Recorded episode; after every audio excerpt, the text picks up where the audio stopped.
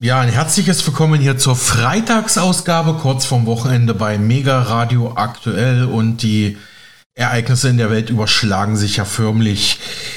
Wir sprechen natürlich ausführlich über die Folgen des mutmaßlichen Tods von Wagner-Chef Jewgeni Prigoschin.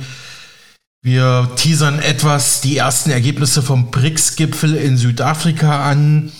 Wir sprechen über weitere Probleme und Fragen der deutschen und internationalen Politik und haben am Ende noch etwas zum Lachen für Sie vorbereitet. Also ich denke mal, da ist für jeden etwas dabei bei aller Schwere der Themen, die jetzt kommen.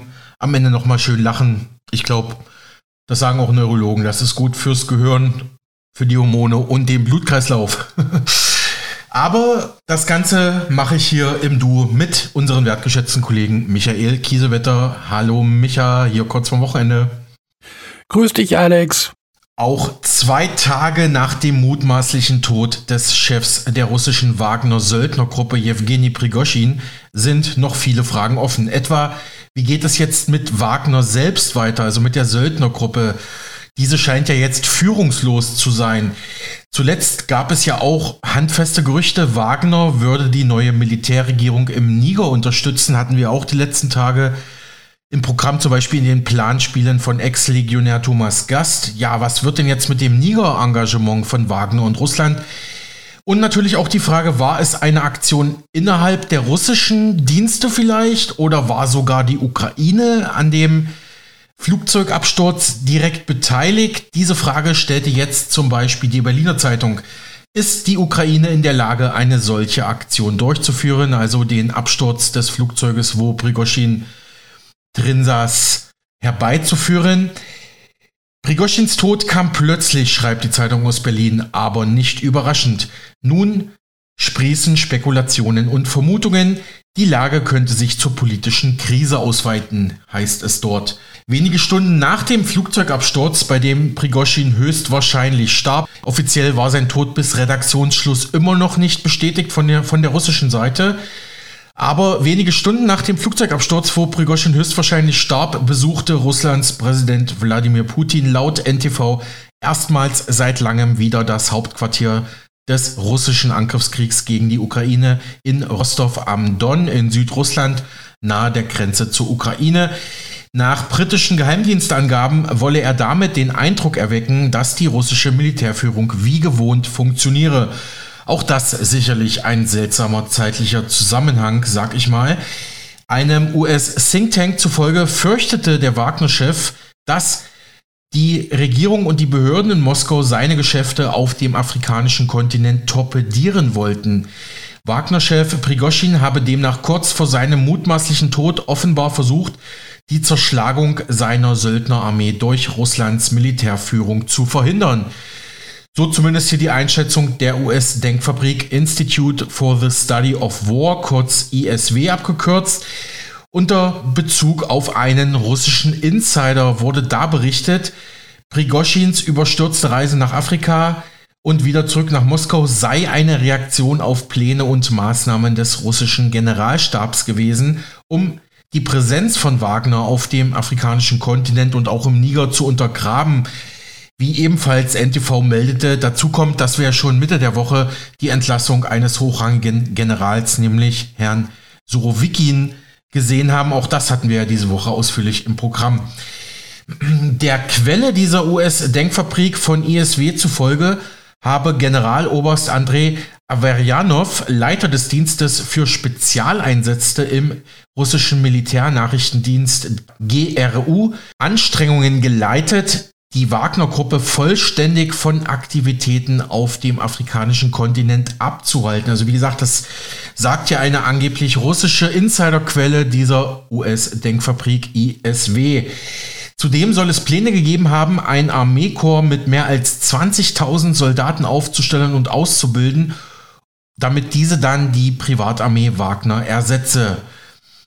Prigoschin habe solche Bestrebungen zutiefst abgelehnt und alle Anstrengungen unternommen, um dies zu verhindern. Also nochmal zur Erklärung, die Wagner-Gruppe wird ja offiziell so als eigenständige Söldnertruppe gesehen, die natürlich durchaus auch im Auftrag der russischen Regierung zusammenarbeitet, aber sie wird als selbstständig dargestellt, obwohl ich auch hier und da immer wieder Hinweise gehört und gesehen habe und gelesen habe, dass Wagner doch inoffiziell in die Strukturen der russischen Armee und, ähm, und in die Strukturen des russischen Militärs eingebunden ist.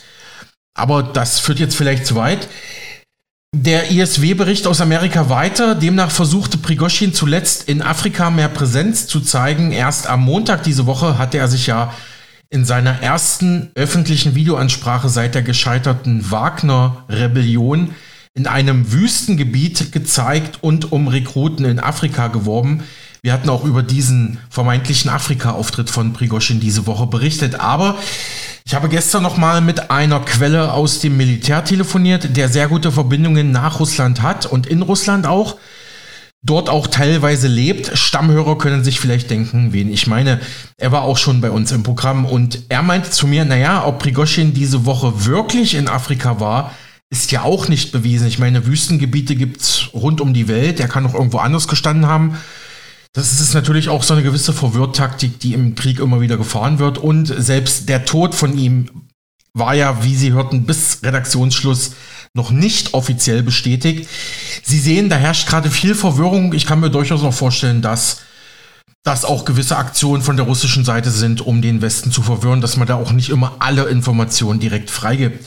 Weiter pikant, auch der Gründer der Wagner-Gruppe, der erfahrene Soldat, Söldner und de facto Kommandant Dimitri Utkin, soll den russischen Angaben zufolge auf der Passagierliste des abgestürzten Flugzeugs gestanden haben und, wie Prigoschin auch, umgekommen, ums Leben gekommen sein, wie das ZDF meldet.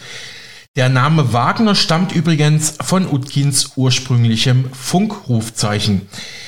Ja, dieser Flugzeugabsturz ereignete sich genau zwei Monate nach dem gescheiterten Wagner-Putschversuch von Prigoschin, der am 23. Juni begann mit seinem Marsch auf Moskau, der dann zerschlagen wurde von den regulären russischen Truppen. Nach den bisher verfügbaren Flugdaten gewann das Flugzeug nach dem Start stetig an Geschwindigkeit und Höhe, also da lief noch alles normal, stürzte dann aber plötzlich ab. Es wurden keine Anstrengungen einer Notlandung unternommen, es wurde auch kein Notruf oder Mayday-Ruf abgesetzt. Dies löste natürlich sofort weit verbreitete Gerüchte und Verschwörungstheorien in den russischen sozialen Medien aus. Viele argumentieren, dass das Flugzeug vielleicht von der russischen Luftabwehr selbst abgeschossen wurde. Entweder aus Versehen oder absichtlich, so zumindest hier Spekulationen im russischen Raum. Und es ist ein weiteres Video aufgetaucht, das angeblich den Absturz des Jets zeigt. Mit anderen Worten bedeutet der Tod Prigoschins den vollständigen Sieg des russischen Verteidigungsministeriums und insbesondere vom russischen Verteidigungsminister Sergei Shoigu und Generalstabschef Valeri Gerasimov über Prigoschin und die Wagner-Gruppe. So schätzt das hier zumindest das ZDF ein. Der langjährige Konflikt zwischen der Wagner-Gruppe und dem Verteidigungsministerium in Moskau endet demnach mit dem Sieg der letzteren. Darüber hinaus sei die allgemeine politische Botschaft ebenso symbolisch und klar, kein Putschversuch würde ungestraft bleiben und es gebe keine Vergebung für diejenigen, die versuchen, die Macht des Kremls anzugreifen. Dies passe in der Tat sehr gut in das allgemeine Muster russischer Geschichte. Niemand, der jemals dort im Staat einen Putschversuch unternahm und scheiterte, lebte danach noch lange. So zumindest hier das ZDF. Die Reaktionen aus dem Ausland ließen nicht lange auf sich warten. US-Präsident Joe Biden kommentierte das so. Ich kenne noch nicht genügend Einzelheiten, aber ich bin nicht überrascht. Nicht viel passiert in Russland, ohne dass Putin damit zu tun hat. Aber ich weiß nicht genug. Ich war gerade im Fitnessstudio. Soweit US-Präsident Biden laut der DPA über den möglichen Tod von Prigoschin. Der russische Söldnerführer Prigoschin ist nach einem Flugzeugabsturz in Russland für tot erklärt worden. Dieser Absturz fand Mittwochabend statt, zwei Monate nach seiner rätselhaften Meuterei gegen die Staatsmacht unter Präsident Wladimir Putin. Russland-Experte Stefan Meister von der Deutschen Gesellschaft für Auswärtige Politik ist vom mutmaßlichen Tod des Putin-Gegners nicht überrascht, wie er der DPA erklärte. Ich hatte das ja äh, direkt nach dem sogenannten Coup im Juni gesagt, dass äh, Prigozhin diese Aktion nicht überleben kann und wenn Putin wirklich ähm, sagen, der starke Mann bleiben will, dann muss er Prigozhin sanktionieren und an irgendeinem Punkt auch eliminieren. Und ich glaube, das ist genau gestern passiert. Also es ist letztlich keine Überraschung. Das ist, liegt in der Logik des Systems Putin, äh, dass man äh, auf diese Art und Weise Stärke zeigt. Ähm, ja, und damit äh, hat sich Putin sozusagen wieder ähm, selbst als der starke Mann präsentiert sagte Russland-Experte Stefan Meister von der Deutschen Gesellschaft für Auswärtige Politik, der DGAP, zum mutmaßlichen Tod von Putin-Gegner Prigoschin, schreibt hier die DPA. Und so berichtete die ARD wenige Stunden nach dem mutmaßlichen Tod von Wagner-Chef Jewgeni Prigoschin Viele Spekulationen auf dem Markt und darüber spreche ich jetzt mit Jasper Steinlein, Redakteur im Auslandsressort von tagesschau.de. Jasper, gibt es da mittlerweile eigentlich irgendwas Offizielles dazu aus Moskau? Also es gibt nach wie vor keine Stellungnahme, weder eine Bestätigung noch eine denkbare Kondolenz äh, rund um den Kreml. Das Einzige, was wir von offizieller Quelle haben, ist eine äh, eine Zustimmung des russischen Следственный Komitет, also des, der obersten Ermittlungsbehörde, dass Ermittlungen an der Unfallstelle eingeleitet würden. Aber es ging ja relativ schnell, dass man gestern Abend gesagt hat, so, wir haben die Passagierliste, er stand drauf, er ist wohl tot. Also das wäre durchaus auch im Sinne des Kreml, kann man das so sagen? Es ist schwer zu sagen. Also einerseits hatte sich hatte sich Prigozhin natürlich nach seinem Coup mit dem Kreml überworfen oder während seines Coups mit dem Kreml überworfen, hatte er auch seinen Marsch auf Moskau groß medial inszeniert, nach dem Motto, ich werde jetzt der russischen Armee und der russischen, dem russischen Verteidigungsministerium, mit dem er von Anfang an über Kreuz lag, den Kopf aufsetzen und hier einiges in Ordnung bringen. Dennoch wurde der Coup ja schnell gestoppt und äh, Prigozhin und seine Wagnerovzi wurden nach Belarus verbannt. Zugleich gab es im Juli wieder bestätigte Berichte, Prigozhin sei in Moskau wieder gesehen worden worden, sei auch von Putin zu mehrstündigen Gesprächen empfangen worden. Und er meldete sich zuletzt mit einem Video, in dem er sagte, er habe und seine Wagner-Truppe habe neue Aufgaben bekommen. Also es ist schwer zu sagen, wie das Verhältnis zwischen Putin und Prigozhin wirklich zuletzt ausgesehen hat. Mhm. Jetzt gibt es ja eine Menge Theorien, die auf dem Markt sind. War das jetzt wirklich einfach ein reiner Absturz, also ein Unfall? Ist das Flugzeug womöglich abgeschossen worden oder ist Prigozhin vielleicht auch einfach untergetaucht, sitzt jetzt irgendwo an einem Karibikstrand und wir wissen es alle nicht? Was hältst du davon für am wahrscheinlichsten? Auch da ist es schwer zu sagen, was gerade spekuliert wird, ohne sich an diesen Spekulationen zu beteiligen. Also es ist sehr vieles möglich und denkbar. Es hat ja in Russland eine traurige Tradition, seit Wladimir Putin an der Macht ist, dass missliebige Großmagnaten oder auch andere politisch tätige Akteure beispielsweise aus Fenstern stürzen oder Leute, die zu viel wissen, aus Fenstern stürzen unter nicht ganz geklärten Umständen, dass Giftanschläge verübt werden. All das haben wir gesehen. Es ist denkbar, dass der Kreml oder zumindest zumindest ein Akteur mit Billigung des Kremls Mordanschläge verübt. Es ist genauso denkbar, dass in viel, viele verschiedene Richtungen falsche Spuren gelegt werden, um die eigentliche Aktivität, die gerade im Gange ist, zu vertuschen, von der abgelenkt werden soll. Noch einmal vor einigen Tagen ist ein Video publiziert worden, in dem mhm. Schiff Prigozhin sich selbst aus Afrika meldet, äh, oder zumindest sagt er das. Er ist umgeben von einer Wüstenlandschaft, ordnet ganz bewusst nicht ein, wann das aufgenommen ist, ordnet ganz bewusst nicht ein, in welchem afrikanischen Staat Staat er angeblich sei. Er sagt nur, es habe plus 50 Grad. Man werde seine Aufgaben hier fortsetzen. Man werde Russland noch großartiger, noch strahlender machen und Afrika noch freier. Schwer zu sagen, wie alt dieses Video ist, ob es auf seine Initiative hin entstanden ist oder ob der Kreml ihm womöglich sogar vorgetäuscht hat, du bekommst neue Aufgaben, die sprechen wir ab. Aber laufen dann zumindest offizielle Ermittlungen? Also zumindest hat die Chefin des äh, Sledsvini Kommitiert, also der obersten russischen Ermittlungsbehörde, dies gestern ziemlich postwendend angekündigt. Es liefen Ermittlungen, man kläre äh, den Unfallabsturz. Es mutmaßen ja schon Wagner nahe Telegram-Kanäle, die in der Regel gut informiert sind, was Wagner-Tätigkeiten angeht, äh, wenngleich das meist positiv äh, auslegen, dass er definitiv gestorben sei und dass die russische Flugabwehr dafür verantwortlich sei. Andere Quellen sprechen von einem mutmaßlichen Terroranschlag an Bord der Maschine. Also es habe eine Explosion an Bord der Maschine gegeben, die dann zu dem Absturz geführt habe. Schwer mhm. zu sagen, was tatsächlich der Hintergrund des Absturzes war. Jetzt sollen ja an Bord der Maschine nicht nur Prigozhin, sondern auch Wagner-Mitbegründer Utkin und noch ein weiterer Stellvertreter gewesen sein. Wenn das dann alles so war, dann wäre die gesamte Führung jetzt tot. Wie würde es dann für die Wagner-Gruppe weitergehen? Wäre das das Ende oder lebt Wagner trotzdem weiter?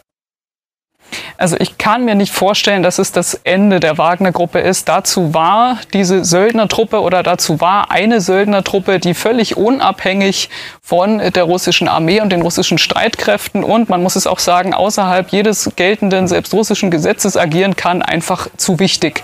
Es war immer wichtig, einen Akteur, einen bewaffneten Arm gewissermaßen zu haben, der im Ausland in verschiedenen Staaten Militäraktionen durchführen kann und der wird nach wie vor gebraucht. Es ist denkbar, dass jetzt die Führung von Wagner durch Loyalisten und Putin treu ergebene Menschen ausgetauscht wird oder es ist denkbar, dass erstmal Grabenkämpfe um die Verteilung dieser Pfründe und die Führung von Wagner ausbrechen. Aber irgendjemand wird sich mit Sicherheit dieses Vermögen, auf dem Prigozhin saß, sichern. Davon können wir in Russland ausgehen. Ja, gehen wir zu Ina Ruck nach Moskau. Ina, was weißt du inzwischen über diesen Vorfall? Vor wenigen Minuten hat hier die Luftfahrtbehörde der Russischen Föderation die Passagierliste veröffentlicht. Sie hatten ja sehr schnell schon gesagt, der Name Prigozhin sei auf dieser Liste. Nun haben wir alle zehn Namen gesehen.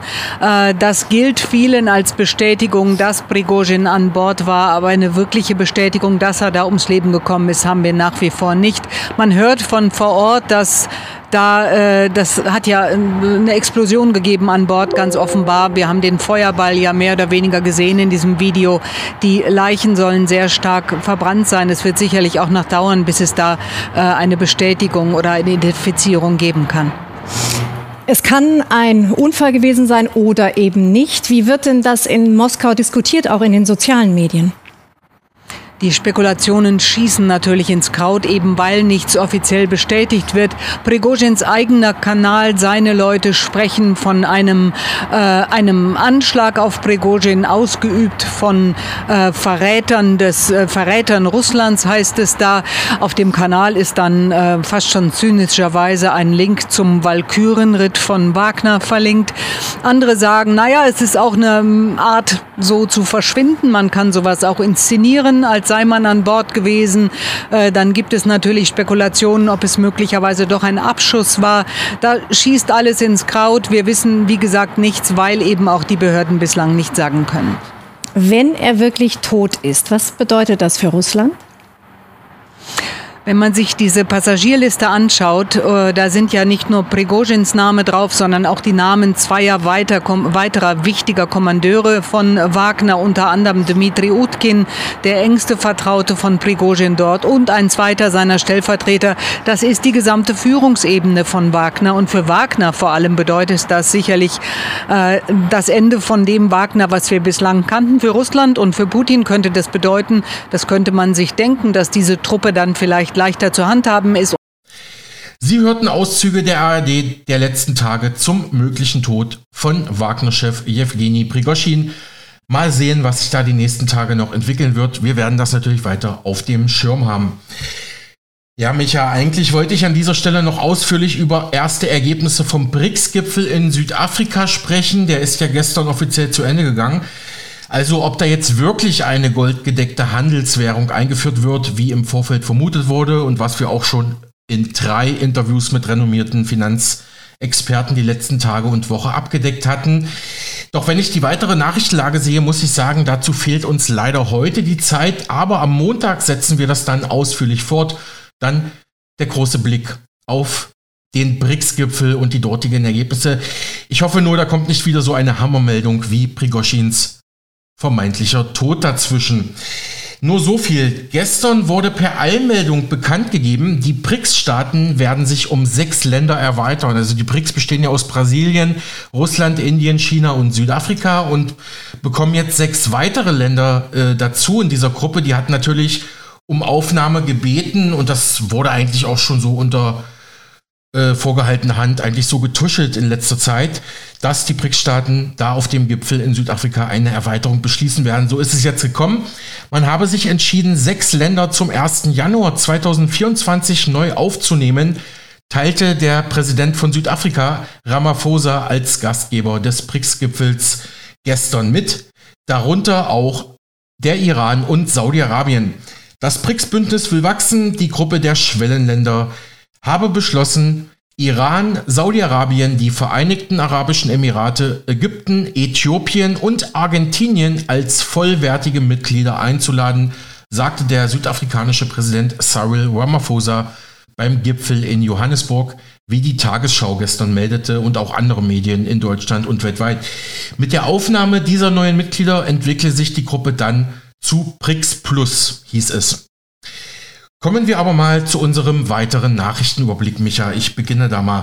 Nach den verheerenden Bränden auf Maui im US-Bundesstaat Hawaii hat US-Präsident Joe Biden diese Woche das Feuerkatastrophengebiet auf der Pazifikinsel besucht, die ja zum US-Staatsgebiet gehört. Er flog in einem Helikopter, um sich aus der Luft ein Bild von der Zerstörung zu machen. Da ist ja wirklich viel zerstört worden, gab es auch viele Tote. Biden machte auch einen Rundgang in dem besonders betroffenen Ort Lahaina. Er versprach den Menschen vor Ort Hilfe. Die Zahl der Toten nach den Bränden auf der Insel stieg inzwischen auf mindestens 114. Wir stehen euch bei, solange es eben dauert. Jill und ich haben uns einen Eindruck von der überwältigenden Zerstörung verschafft. Das war Amerikas tödlichster Waldbrand seit über 100 Jahren. Es wird hart. Wir stehen an eurer Seite, das verspreche ich. Das ganze Land unterstützt euch. Das Land trauert mit euch und unterstützt euch und wir werden alles tun, um euch beim Wiederaufbau zu helfen und dabei eure Kultur und Traditionen zu respektieren sagte Joe Biden erneut laut der DPA zu den Feuern auf Hawaii, die teilweise immer noch wüten. Ein ungewöhnlicher Vergleich hat unterdessen US-Präsident Biden in die Kritik geraten lassen, ergänzt Kettner Edelmetalle News. Bei seinem Besuch auf der Hawaii-Insel Maui, wo kürzlich die schlimmste Brandkatastrophe seit über 100 Jahren stattfand, verglich Biden das Desaster mit einem Blitzeinschlag in seinem privaten Garten, bei dem er beinahe seine Corvette verloren hätte. Also dieser unbeholfene Vergleich zeigt einmal mehr, wie weit entfernt die politische Elite oftmals von den realen Problemen und Sorgen der Bürger ist, zu dieser Bericht. Ja, seit dem 8. August wüten ja diese Feuer auf der Insel Maui, verheerende Brände, die vermutlich durch eine durch einen Hurricane zerstörte Stromleitung ausgelöst wurde und die Stromanbieter auf Hawaii sind ja bereits per Sammelklage verklagt worden, hatten wir auch schon diese Woche im Programm. Die Bürger jedenfalls auf Maui empfingen Biden mit Unmut und Wut. Sie zeigten dem Präsidenten den Mittelfinger und beschimpften ihn lauthals. Der Unmut richtete sich nicht nur gegen diesen unpassenden Gartenvergleich, sondern auch gegen die knapp zweiwöchige Wartezeit des Präsidenten, die Insel erst dann zu besuchen. Während dieser Zeit war Biden oft am Strand an der US-Ostküste zu sehen. Ja, das ist natürlich kein gutes äh, Bild, was der Präsident der USA da abgibt. Fazit von Kettner Edelmetalle, die Äußerungen Bidens und sein spätes Erscheinen auf Maui zeigen einmal mehr, wie weit entfernt die politische Elite oft von den realen Problemen und Sorgen der Bürger ist. Es bleibe abzuwarten, ob Biden diesen Fauxpas bei den Bürgern von Maui wieder gut machen könne. Bald sind ja auch wieder Präsidentschaftswahlen. Und ich mache gleich mal weiter mit dieser Meldung. Außenministerin Baerbock hat sich eine stärkere Wirkung der Sanktionen gegen Russland erhofft, doch die Wirtschaft in dem kriegsführenden Land ist zuletzt gewachsen. Die Grüne sei enttäuscht über die Wirkung der westlichen Anti-Russland-Sanktionen, meldete jetzt die Süddeutsche Zeitung. Eigentlich hätten wirtschaftliche Sanktionen wirtschaftliche Auswirkungen. Das ist aber nicht so, weil eben die Logiken von Demokratien nicht in Autokratien greifen, sagte die deutsche Außenministerin. Sie hat in einem Interview mit Journalist Stefan Lambi für dessen Buch Ernstfall Regieren in Zeiten des Krieges, das am Donnerstag erschienen worden ist, über die Wirkung der Russland-Sanktionen gesprochen und sich offen enttäuscht gezeigt. Man habe erlebt, dass mit rationalen Entscheidungen, rationalen Maßnahmen, die man zwischen zivilisierten Regierungen trifft, dieser Krieg nicht zu beenden ist, so die grünen Politikerin. Die westlichen Verbündeten hatten Russland nach dem Angriff auf die Ukraine mit massiven wirtschaftlichen Strafmaßnahmen belegt. Trotzdem wächst die russische Wirtschaft, während die deutsche zu Jahresbeginn in eine leichte Rezession gerutscht ist. Allerdings betonen westliche Ökonomen, dass Russland das Wachstum vor allem seiner Kriegswirtschaft und der massiv hochgefahrenen Produktion von Waffen und Munition zu verdanken habe. Nachhaltiges Wachstum der russischen Wirtschaft sei das nicht, so die Behauptung. Bleiben wir mal bei der Ampel-Bundesregierung. Dort sind derzeit zwei Gesetzesvorhaben hochaktuell. Der grüne Bundeswirtschaftsminister Robert Habeck zeigte sich zunächst verärgert, dass mit der Blockade des Wachstumsbeschleunigungsgesetzes durch seine grünen Parteikollegin und Familienministerin Lisa Paus erneut der Eindruck eines großen Streits in der Ampelkoalition entstanden ist. Im ZDF Heute Journal sagte der Vizekanzler, das sei kein Glanzstück von Paus gewesen. Der Eindruck des Streits sei sehr ärgerlich, weil die Koalition eigentlich ständig wichtige Dinge beschließe. So Habeck. Das ist natürlich jetzt kein Glanzstück gewesen. Andererseits kommt das Wachstumsbeschleunigungsgesetz jetzt in der Kabinettsklausur in Meseberg und auch bei der Kindergrundsicherung sind wir auf gutem Weg. Also wenn man mal jetzt den Streit beiseite lässt, kein Schaden in der Sache. Wir kriegen das alles gut hin. In der Sache ist kein Schaden entstanden. Aber ja, es ist natürlich genau das wieder passiert, was diese Regierung bei, wie ich finde, eigentlich guter Arbeit in der Sache immer wieder auszeichnet, sich nämlich selber Beine zu stellen. Also das ist sehr ärgerlich, weil es immer diesen Eindruck des Streites hat. Der ist jetzt da wieder entstanden. Also die Grünen haben in den letzten zwei Jahren so viele Entscheidungen getroffen, die nicht in unserem Wahlprogramm stehen, die aber wichtig waren für das Land und die Stabilität des Landes, dass es eher herausragend ist, wie wir uns in die Verantwortung hineinbegeben haben. Und ja, an der Stelle hat es mal nicht geklappt, aber da mag sicherlich auch Frust oder falsche Taktik eine Rolle gespielt haben. Aber insgesamt ist ja doch festzustellen, dass wir in den letzten anderthalb Jahren sehr viele unangenehme Entscheidungen selbstbewusst und aus dem Wissen heraus, dass sie notwendig sind, getroffen haben. Und deswegen würde ich sie nicht verallgemeinern an der Stelle.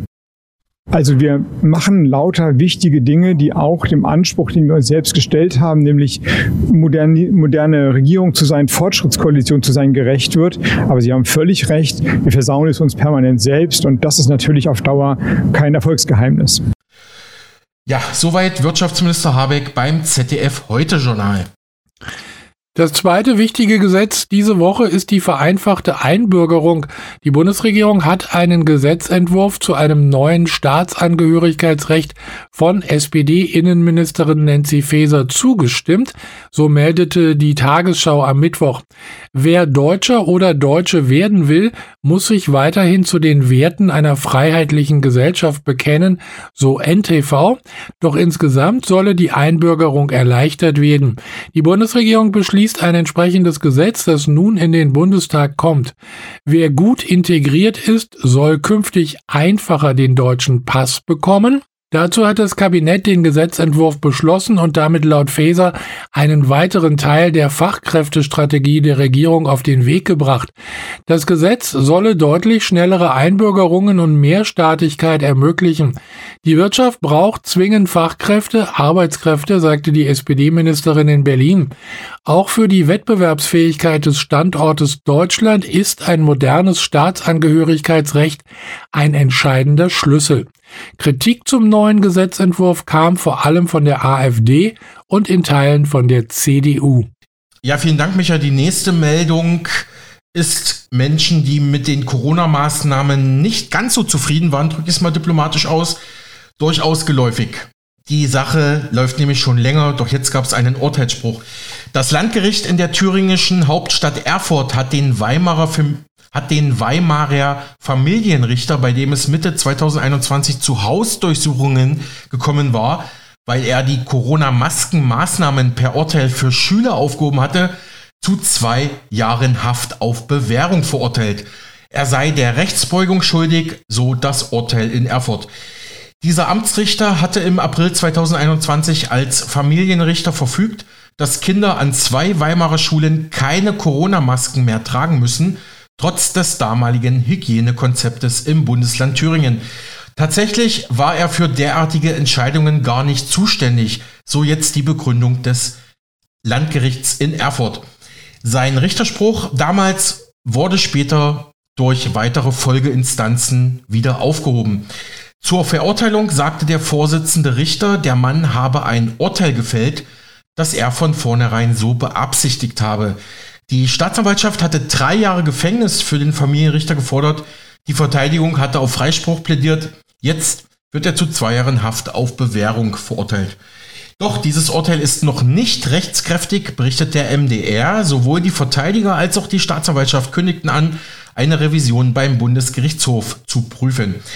Sollte dieses Urteil dennoch rechtskräftig werden, drohen dem Juristen ebenso der Verlust seines Richteramtes und der Verlust seiner Pension. Das Beamtengesetz sieht dies zwingend bei einer Haftstrafe von zwölf Monaten und mehr vor. Der Vorsitzende Erfurter Richter sagte in der Urteilsbegründung, der Angeklagte habe ein Urteil damals gefällt, also gegen die Maskenpflicht, das von vornherein so beabsichtigt war. Also ich bin ja absolute juristische Laie, aber okay, weil er da wahrscheinlich mit einer Intention, mit einem, wie sagt man, mit einer vorsätzlichen Intention rangegangen ist, okay, könnte sein, ne? Aber gut, das ist eine absolute Pri Privatmeinung jetzt von mir. Der jetzt verurteilte Familienrichter hatte ebenso den Verein kritische Richter und Staatsanwälte mitgegründet. Auch das floss wohl in die Urteil floss wohl in das Urteil gegen ihn mit ein. Die Entscheidung des Weimarer Richters sorgte jedenfalls bundesweit für Aufsehen und ist, wie erwähnt, bereits durch Folgeinstanzentscheidungen inzwischen wieder aufgehoben worden. Also er wurde im Prinzip für ein Urteil bestraft, was später sowieso von anderen Gerichten kassiert wurde. Gut. Seitdem Deutschland seine letzten Atomkraftwerke abgeschaltet hat, ist der Stromimport aus Frankreich sprunghaft angestiegen. Auch das hatten wir die letzten Tage immer wieder im Programm. Laut Medienberichten hat der französische Energieversorger Electricité de France erhebliche Schwierigkeiten mit der Stromproduktion und bereitet sich auf Rationierungen vor mit direkten Auswirkungen für Deutschland. Wie die internationale Wirtschaftsnachrichtenagentur Bloomberg berichtete, könnten bereits an diesem Wochenende erste Stromrationierungen im Nachbarland Frankreich greifen. Hauptgrund sind die niedrigen Pegelstände in den Flüssen. Französische Atomkraftwerke, von denen aus Altersgründen ohnehin nur noch ein Teil einsatzfähig ist, können dann nicht mit der vollen Leistung betrieben werden. Auch längerfristig bleibe die Stromproduktion unsicher. Frankreich, das seinen Strom überwiegend aus Atomkraftwerken bezieht, ist auf die Uranminen in Niger angewiesen. Die neue Militärregierung, die sich vor wenigen Wochen an die Macht putschte, hat aber angekündigt, die Verträge mit Frankreich neu verhandeln zu wollen. Auch das hatten wir nicht zuletzt durch Ex-Fremdenlegionär und Frankreich-Experte Thomas Gast schon diese Woche besprochen. Frankreichs Wirtschaft ist auf das billige Uran aus dem Niger stark angewiesen.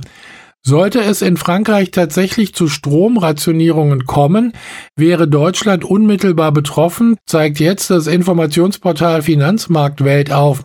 Aktuell können die Franzosen nur 61 Prozent ihrer üblichen Produktionskapazität erbringen, mit der vorrangig französische Kunden versorgt werden. Eine Stromrationierung wäre daher vor allem in Deutschland zu spüren. Daran anknüpfend, Micha, möchte ich hier gerne mal den Ökonomen Marc Friedrich, unseren Radiopartner, zitieren.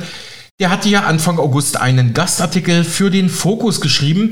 Darin forderte er unpopuläre Maßnahmen von der Politik, um den Karren deutsche Wirtschaft wieder aus dem Dreck zu ziehen. Er schreibt, die politischen Fehlentscheidungen der letzten Jahre machen sich immer mehr bemerkbar. Auf der einen Seite eine langsame Bürokratie, eine Investitionsbremse für Firmen und Gründer, auf der anderen Seite die mangelnde Planungssicherheit und hohe staatliche Abgaben und Steuern. Immer mehr Unternehmen und auch Bürger verlassen das Land und zu guter Letzt krönt eine schlechte Demografie und der Fachkräftemangel den Abstieg. Wie real also ist die Gefahr einer Deindustrialisierung in Deutschland? Sie ist schon da, mahnt Friedrich. Immer mehr Unternehmen kehren Deutschland den Rücken. Entweder werden Produktionsstandorte verlegt oder Unternehmen wandern gleich ganz aus. Deutschland wird als Wirtschaftsstandort immer unattraktiver. Hohe Strompreise, Bürokratie, Planungsunsicherheit und fehlende Fachkräfte lassen die Investitionen immer weiter schrumpfen. Gewinneinbrüche wie bei BASF, steigende Unternehmensinsolvenzen im Juni waren es 14,4 Prozent mehr als im Jahr zuvor und Produktionsverlegungen sind laut ihm an der Tagesordnung. Was folgt daraus für Deutschland? Eine sinkende Wettbewerbsfähigkeit, schrumpfende Produktivität, immer weniger Investitionen in den Standort Deutschland, was zu steigenden Arbeitslosenzahlen und sinkenden Steuereinnahmen führen wird und insgesamt zu einem Wohlstandsverlust. Eine fatale Abwärtsspirale mit gigantischen Kollateralschäden für unser Sozial- und Rentensystem, wie Marc Friedrich hier mahnt. Ja, welche Sektoren sind am stärksten von einer Deindustrialisierung betroffen? Vor allem die energieintensiven Branchen wie Chemie, Metall, Automobil und Glas. Zeitlich versetzt dann aber auch alle anderen, da es sich wie ein Dominoeffekt auf alles weitere ausbreite. Und jetzt die spannende Frage, wie könnten deutsche Unternehmen die Risiken einer Deindustrialisierung mildern? Sich autark von der Energiepolitik machen, rät er. In Personal investieren, Fixkosten reduzieren, Produktion ins kostengünstigere Ausland verlegen, was schon viele Unternehmen machen, Druck auf die Politik erhöhen, Reformen einzuführen und die Politik, die Wirtschafts- und Industriepolitik drastisch zu ändern. Micha, du hast dir seine konkreten Forderungen noch einmal genauer angeschaut. Das schließt übrigens auch an den Beitrag von Marc Friedrich an zur drohenden Deindustrialisierung Deutschlands, den wir gestern in unserer Sendung Ihnen gezeigt hatten. Marc Friedrich nennt diese konkreten politischen Maßnahmen, um die Deindustrialisierung in Deutschland zu verhindern oder zu verlangsamen. Erstens, die Energiewende sofort auf den Prüfstand stellen und stoppen, um damit die Unsicherheit zu nehmen. Zweitens, Atomkraftwerke reaktivieren und Geld in die Forschung von Speichertechnologien für erneuerbare Energien investieren. Drittens, für den Übergang Kohle- und Gasförderung reaktivieren. Viertens, gezielte Einwanderung implementieren. Fünftens, Bürokratie massiv abbauen und gründerfreundlicher werden. Sechstens, die Staatsquote abbauen. Siebtens, schlanker digitaler Staat. Und achtens, Steuern senken, sowohl für Unternehmen als auch für Privatpersonen, zum Beispiel für die Altersvorsorge und Immobilienerwerb der eigengenutzten Immobilie als auch Kinder bekommen, steuerlich mit Anreizmodellen fördern. Siehe Frankreich, je mehr Kinder, desto geringer die Steuerlast. Und wie immer meine Frage zum Schluss, gibt's bei all der Dramatik und Tragik noch was Schönes zum Wochenende von dir, Alex? Ja, Micha, hast du früher über die Witze, Gags und Sketche des friesischen Komikers Otto Walkes gelacht? Findest du ihn lustig? Ich, ich glaube, du kennst das. Otti Fanten, bin ein Friesenjung, Otto der Außerfriesische, also seine Filme etc. Wie findest du Otto? Also mein Geschmack hat sich ja im Laufe der Jahre ein bisschen geändert, aber früher fand ich den richtig lustig, muss ich ehrlich sagen. Da habe ich gerne Otto gehört, gesehen, die Filme habe ich auch gesehen, also das war schon klasse, kann man nicht anders sagen. Hintergrund ist nämlich folgender. Anlässlich des 75. Geburtstags von Otto Walkes zeigt der Westdeutsche Rundfunk in diesem Sommer mehrere Shows aus den 70er Jahren im TV von ihm. Vor Beginn der Videos jedoch ist ein Warnhinweis zu sehen, der die Inhalte von Otto als in Teilen diskriminierend bezeichnet und kennzeichnet. Um welche Szenen es sich konkret handelt, bleibt allerdings offen, schreibt die Zeitung Die Welt. Der öffentlich-rechtliche WDR präsentiert derzeit mehrere Episoden der Otto Show aus den 1970er Jahren sowie zwei Programme aus den 80ern in seiner Mediathek. Vor Beginn dieser Beiträge ist jedoch eine Warnhinweistafel zu sehen. Dort kann man lesen, das folgende Programm wird als Bestandteil der Fernsehgeschichte in seiner ursprünglichen Form gezeigt. Es enthält Passagen, die heute als diskriminierend betrachtet werden. Okay. Gut, aber meine, das sagen ja auch Historiker, dass sich Humor wandelt. Ne? Also was, ich meine, ich konnte in den 50er Jahren noch durchaus absolut rassistische Witze machen, ohne dass da irgendwas passiert ist. Und dann kam natürlich, auch Gott sei Dank, natürlich eine gewisse Aufklärungswelle. Aber ich meine, Otto hat nie derlei Witze gemacht, sondern das, klar, das war immer ein bisschen anstößig, vielleicht noch ein bisschen nach oben treten, aber das waren jetzt nie Witze, die irgendwie in extremistische Gefilde abdriften. Ähm, dennoch jetzt dieser Warnhinweis. Und das Lustige ist dabei, dabei wirbt der WDR noch mit Ottos originellen, selbstverfassten Liedern, Parodien, Gags und Blödeleien. Und trotzdem warnt er davor, ja, der Sender. Außerdem wirbt der WDR damit, dass man die Shows ungekürzt und friesisch sterb zeigen möchte. Also Otto Walkes stammt ja aus Ostfriesland der Komiker und Musiker aus Emden auf Ostfriesland feierte am 22. Juli 23 seinen 75. Geburtstag. Walkes ist demnach seit rund 50 Jahren auf Bühnen und im Fernsehen aktiv, gilt als einer der beliebtesten Entertainer Deutschlands. Der WDR plant 2023 ein Jubiläumsjahr für Walkes zu veranstalten und deshalb jetzt diese Sendereihe. Und die Warnung. Der Komiker selbst sagte laut der Welt über seine früheren Witze, das ist nun ein halbes Jahrhundert her. Die Moralvorstellungen haben sich seit 1970 gewandelt. Jede Zeit hat ihre eigenen Tabus. Genau, das ist ja auch das, was ich gesagt habe. Otto weiter. Komik hat ja immer etwas Anstößiges, weil sie alltägliche Regeln verletzt. Ich war damals Student und habe Scherze gemacht, von denen sich vor allem Autoritäten verletzt fühlten. Vor Komik könne gar nicht genug gewarnt werden, sagte Walkes ironisch. Vor allem die Otto-Show kann bei Konsumenten zu unkontrollierbaren Heiterkeitsausbrüchen und Lachmuskelkater führen. Und er fügte hinzu, als ob es aktuell keine anderen Probleme in Deutschland gäbe als alte Otto-Witze. Okay, ich sage jetzt mal so, die politisch korrekte Warnung vom WDR hin oder her. Wir bei Mega Radio aktuell sind da nicht so. Hier also nun ein alter Gag von Komiker Otto Walkes aus dem Jahr 1975.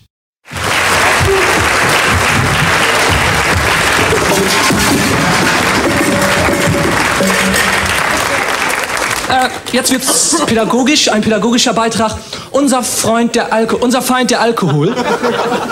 Äh, es gibt also Berufszweige, in denen es undenkbar ist, dass der Ausübende unter Alkoholeinfluss steht. Stellen Sie sich vor beim Bundesverfassungsgericht irgendwie oder so. Oder ja, nehmen wir mal einen Richter. Einen betrunkenen Richter. Das würde etwa so aussehen.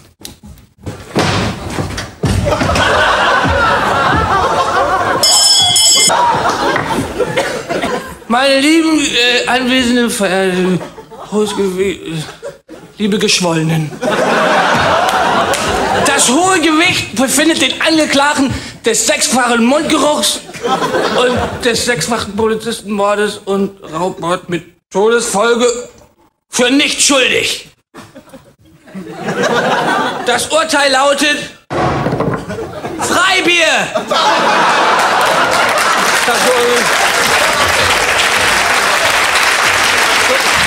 So geht es natürlich nicht. Das wäre doch unvorstellbar. Oder zum Beispiel der Chefarzt des Harburger Krankenhauses geht gerade auf Krankenbesuch und geht durchs Krankenhaus. Der Chefarzt steht unter Alkoholeinfluss und kommt jetzt ins Krankenhaus und so. Was ist denn das hier für ein Saftladen? Wieso liegt jetzt so alles im Bett?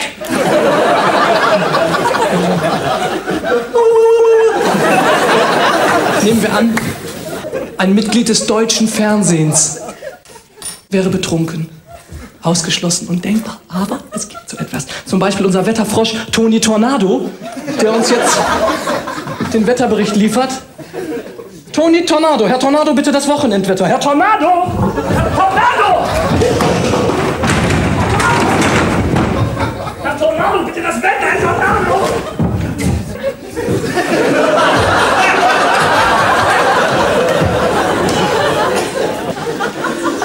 23 Uhr bin ich in Hamburg. Auf Sao Pauli!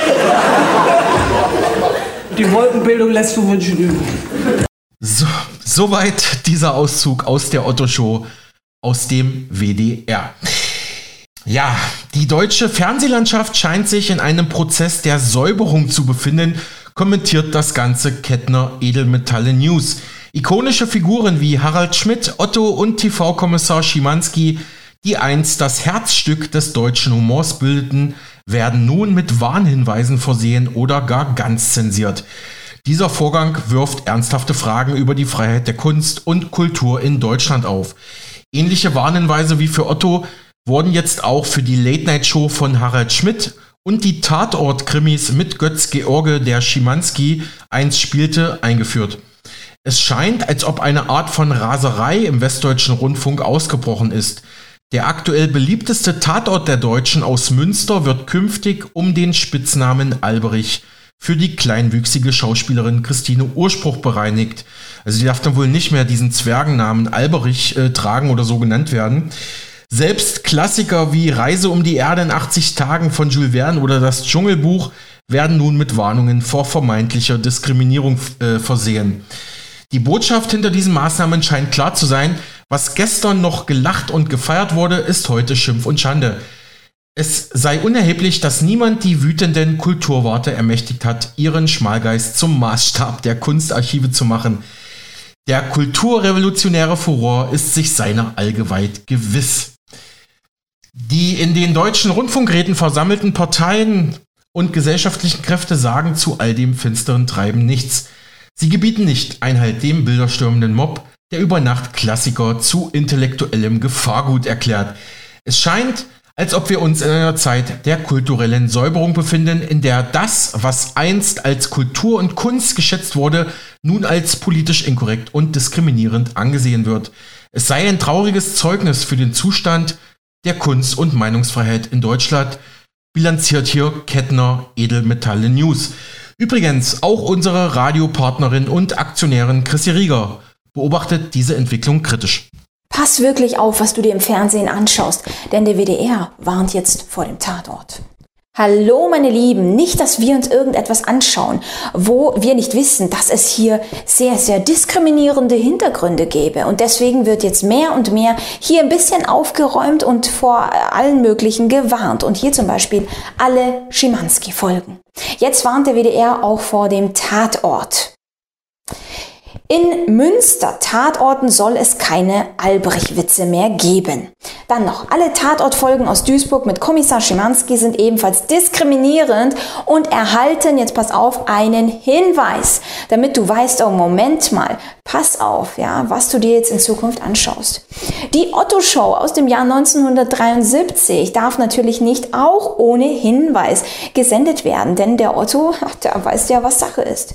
Die WDR-Show Schmiteinander von und mit Harald Schmidt hat ebenfalls einen Warnhinweis bekommen. Na, da weißt ja, welche Aussagen hier getroffen wurden. Ein Herz und eine Seele mit Eckel Alfred gibt's auch nur noch mit Warnhinweis. Das Hörspiel Reise um die Erde in 80 Tagen von Jules Verne startet mit dem Hinweis, bitte beachten, in diesem Hörspiel kommt Diskriminierung vor.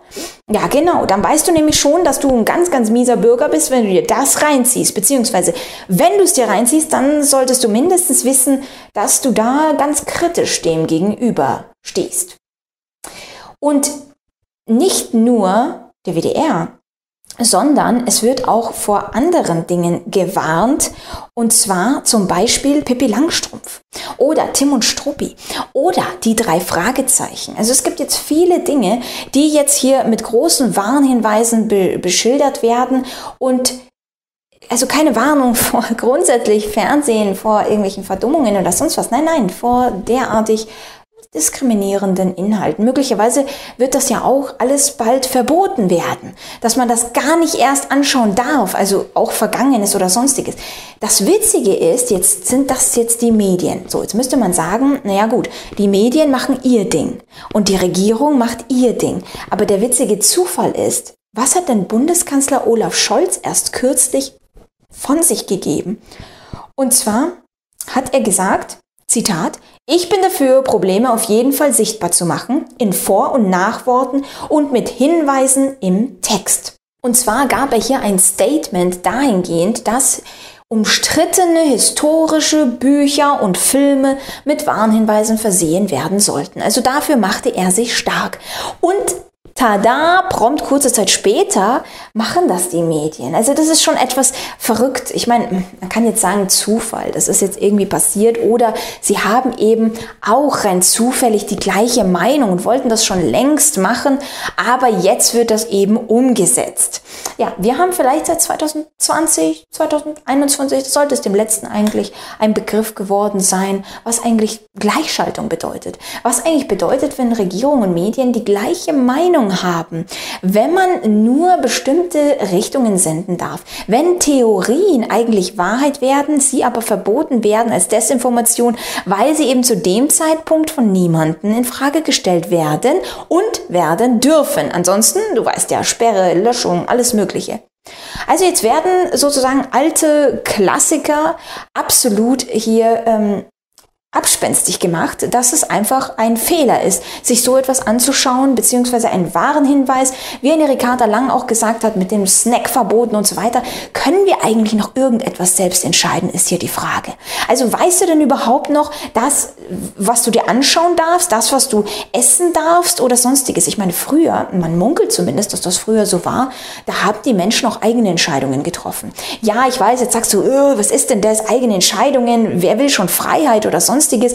Wir steuern ja absolut Kontrolle, Überwachung zu und da soll man einem auch sagen, was man zu tun hat und nicht. Denn du hast es ja, wie gesagt, seit 2020 gesehen, dir wurde auch gesagt, was du glauben sollst und nicht. Dann wird dir gesagt, was du ähm, dir vielleicht als heilbringende Lösung injizieren sollst und was nicht. Was du benutzen darfst und was nicht. Wann du rausgehen darfst. Was du jetzt eben auch essen sollst. Wie du dich CO2-konform verhalten sollst. Was du dir im Fernsehen überhaupt noch anschauen darfst. Welche Bücher du lesen darfst und so weiter.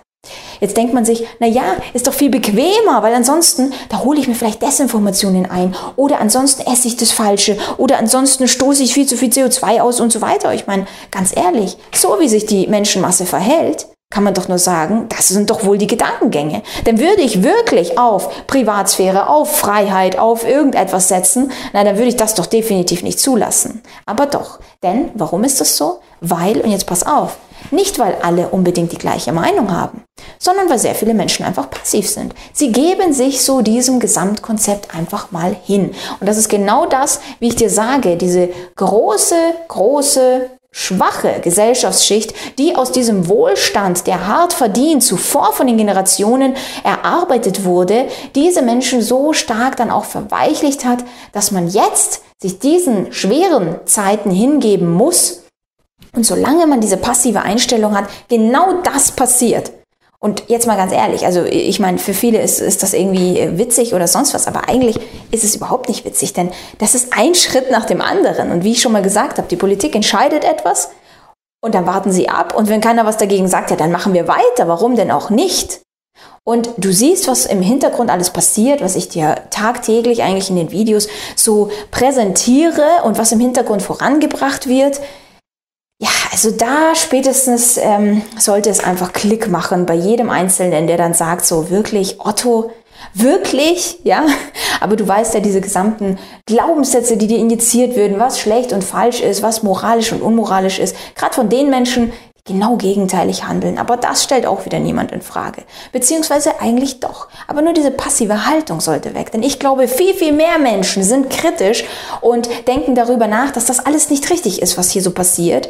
Aber zögern noch in die aktive Position zu gehen. Und glaube mir, wenn ganz viele Menschen aktiver werden, ihre Meinung auch frei äußern, dann wirst du sehen, dass dieses gesamte Konstrukt eigentlich zum Scheitern verurteilt ist. Und dann wieder die guten Zeiten kommen. Es ist wie so eine Welle. Und deswegen bin ich auch so positiv, weil ich sage dir, die guten Zeiten werden kommen. Wir müssen nur schauen, dass mehr und mehr Menschen aktiv sind, sich zusammen vernetzen, auch Gleichgesinnte mal sehen, dass man einfach ähm, miteinander in Austausch gehen kann, dass es viel mehr gibt als das, was dir gesagt wird, diese kleine Minderheit, die doch gar nichts irgendwie zu entscheiden hat oder sonstiges. Deswegen auch gerne eingeladen auf meiner Plattform www.meinopinio.com. Hier zählt auf jeden Fall deine Meinung. Hier geht es um die Mitglieder, die hier dabei sind und nicht um irgendwelche Werbeeinnahmen oder Kooperationen oder sonstiges. Hier geht es wirklich um euch, um euch, dass ihr euch vernetzen könnt, dass ihr miteinander ins Gespräch kommen könnt, dass man Lösungen sucht, dass man auch mal unzensiert, das ist vor allem für mich, unzensierte Videos machen kann und davon gibt es auch genügende.